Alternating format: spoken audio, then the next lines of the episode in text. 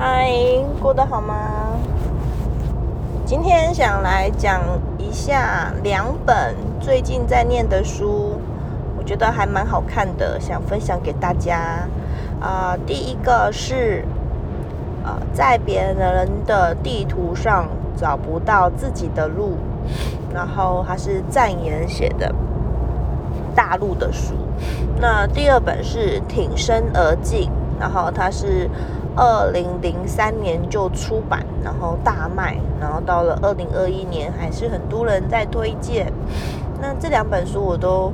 看完了啊，没有啦，就是有一本看完了，在别人的地图上找不到自己的路，这本看完了，然后挺身而进已经陆陆续续看了，呃，蛮久，但是一直看不完。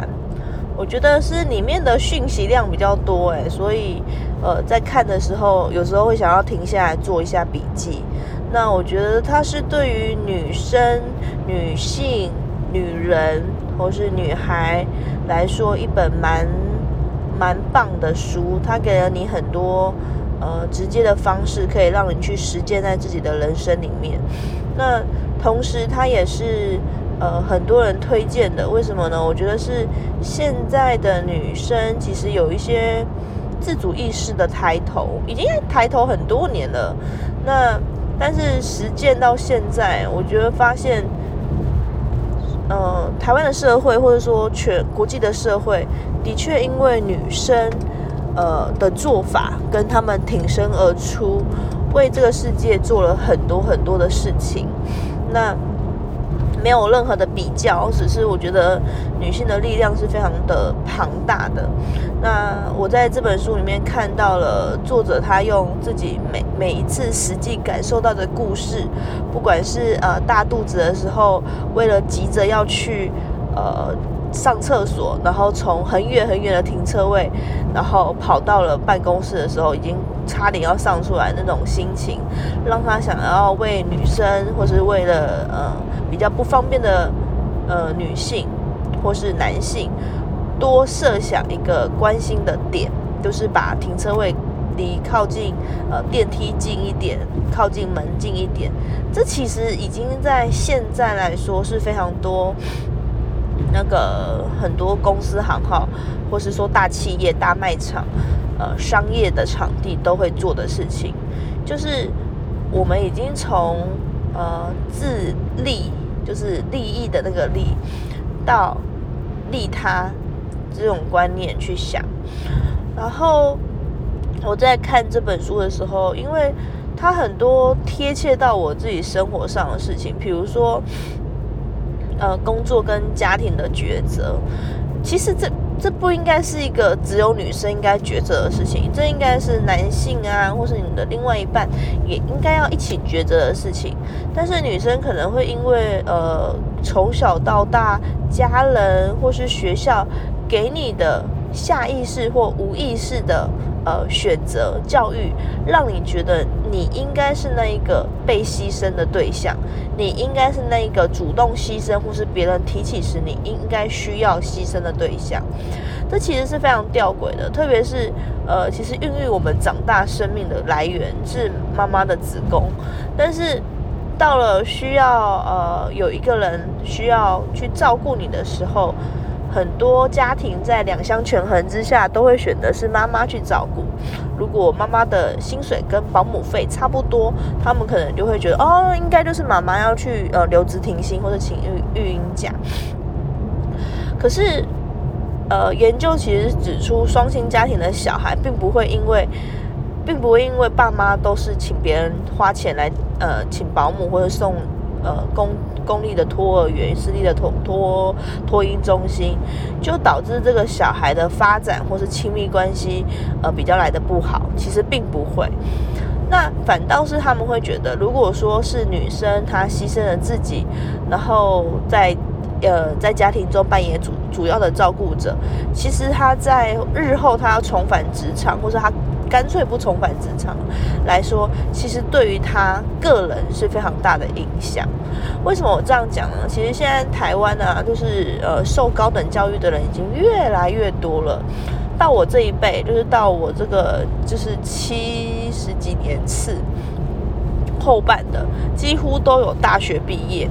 不管是公立大学、私立大学、公立研究所、私立研究所，甚至硕士、博士，都是有。很多很多的女性，呃，女性跟男性的应届毕业生也到了 fifty fifty 到五十 percent，就是男生有五十，呃，毕业的毕业生中有五十 percent 是男生，五十 percent 是女生，所以台湾的呃受教育这个这方面来说，已经不会有男女失衡的状态，已经不会有了。那那为什么受了高等教育的女生，她们还是会忍不住的？选择自己去呃牺牲自己的工作，然后或是说他未来职场发展，选择暂时性的呃专心于家庭呢？那其实是社会期待，就是家庭的期待跟社会期待，还有他本人对于工作跟家庭来说，他会选择先选择家庭。挺身而进这一本书啊，其实不是在鼓吹女生们就应该要呃非常努力的当上了女强人，不是，他只是希望呃所有的女生在对待自己的时候，可以勇敢的为自己发声。譬如说，我们在一个会议里面，我们不要总是当不举手的那一个人。为什么呢？因为男生的天性，男生的个性本身就会让他们想要主动的举手发问，然后去跟主讲者有更多的沟通。在工作上，他们也是会想要呃很很积极进取。那女生很容易有一种效应，就是冒冒牌者效应，她觉得自己没有那么好，不值得那么好，所以她会很谦虚，甚至不想要那么呃。大喇喇的去呃炫耀，或者说去跟人家讲述自己的成就跟想法，这其实是呃，这其实没有说不对啦，但是我觉得这其实是不太好的。为什么呢？呃，就像我自己本身来讲，其实有时候我也不太。善于表达我自己的想法，比如说我在面对呃自己的另外一半，或是说我的下属的时候呢，我会很难把我真正的想法跟他讲，因为我怕伤了他的心，我怕我太严厉或是太难过的表情会让他们觉得很受伤，所以我会选择先调整好自己，然后用他比较能接受的方式去讲。那没有说不好哦，但是其实。有时候修饰完以后，我真正的想法早就被我自己扭曲了。因为我把最难听的话已经先拿起来了。小下属或是另外一半，他接收到哦，都已经是我解决过、消化过、内化过的心路历程了。所以啊，嗯，我也在学习，在这本书中，我也不停的在找寻我自己可以怎么样做得更好。那我看了这本书，其实还蛮感动的啦。就是原来世界上有这么多的女生愿意为了。其他人，呃，不管性别，不管种族，不管文化，呃，他愿意把他发现的，他想要讲的，然后用书本写起来，并且成立了一个另应的那个非营利组织，然后帮助更多的人，这个是非常非常非常非常棒的一件事情。好，然后你看，我才我才看 看不到一半，这本书就已经讲那么多内心话，真的是太感动了。然后，呃，另外一本书叫做。啊，在别人的地图上找不到自己的路。那他这本书，他就是大陆的一个作者，他们好像都是会在那个微博的公众号上先发表一些文章，那把这些热门的文章，最后呢再集结成册。所以他整本书有点断断续续的，就是一篇一篇一篇的，呃。我看这本书看蛮快的，因为它就是像小小故事那样子。然后有时候你看会哦好惆怅啊，有时候看了会很气，然后有时候会看了会有点感动，小感动这样。那他主要绕着的就是说，他觉得我们现在所有的人不要看到呃别人光鲜亮丽的路，就觉得。对方一定是富二代，或者是一定是咬着金汤匙出生，不要去呃过度的仇恨别人的财富，别人的成功都是有他自有他辛苦的地方。然后再来，他说，嗯，不一定每个人都要走最冒险的路，其实平平凡安逸的路未必也不好。呃，他举了很多例子，很多的都是可能是离开家乡工作的人，然后在。呃一线的大城市里面如何的辛苦，然后从底层这样子挣扎，然后可能遇到另外一半，但是没有太好的结果，或者是有了好的结果，但是却因为自己的不珍惜，导致呃最后最后跟另外一半走散了这样子。然后我看这本书的时候，我的心情，因为其实说真的啊，它跟台湾的文化还是有一点点的不太一样，包括职场的文化。大陆的小孩们呢，他们在职场上还蛮多蛮有狼性的，就是他们会很很拼、很冲，然后会想尽办法赚大钱。那我看到的台湾的呃二十几岁的男呃的人的呃新鲜的新鲜人社会新鲜人，我看到这么有企图心的很少，就是有，可是可能你面试十个才一个哦，然后你就想说啊怎么会这么少？你想我是不是看错了？那真的为什么这么少的原因，我觉得跟。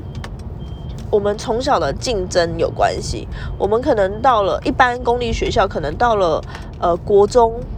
毕业的时候才需要做第一次的竞争，因为我们是九年的义务教育嘛。然后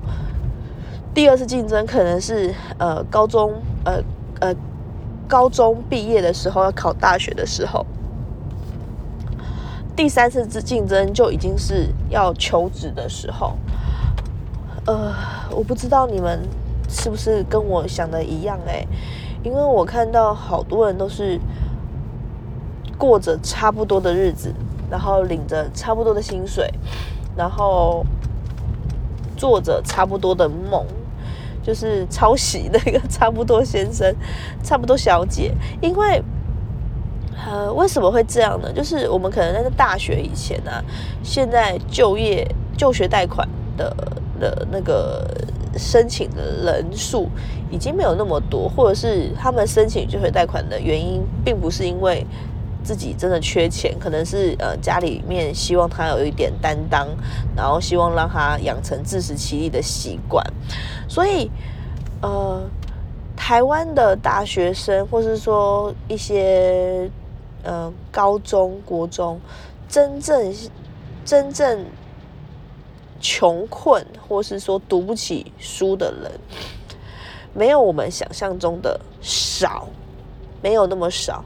但大多数他可以顺利完成学业的，基本上他家里都给予非常多的帮助，以及可能他自己本身就有打工，去让他想办法完成学业。所以这本质上跟大陆的竞争就不太一样。大陆它可能光要进入一些重点学校就非常的困难，然后他们要包括他们国小开始要读的国语文的书籍的课文就比台湾多了二至三倍，而且分量非常的长。数学题目也是，他们从来不把最难的题目给拿掉，因为他们要求孩子要。能冲出那个竞争，能比别人更上一步。那你可以想见，就是如果他是在这样的竞争环境下，呃，成功脱颖而出的，他们的他们的能力会有多么的可怕。只要他自己再会想一点，他一定会为自己争取。然后你也可以看到，现在很多平台都是一些。呃，大陆年轻人他们想要呃走红，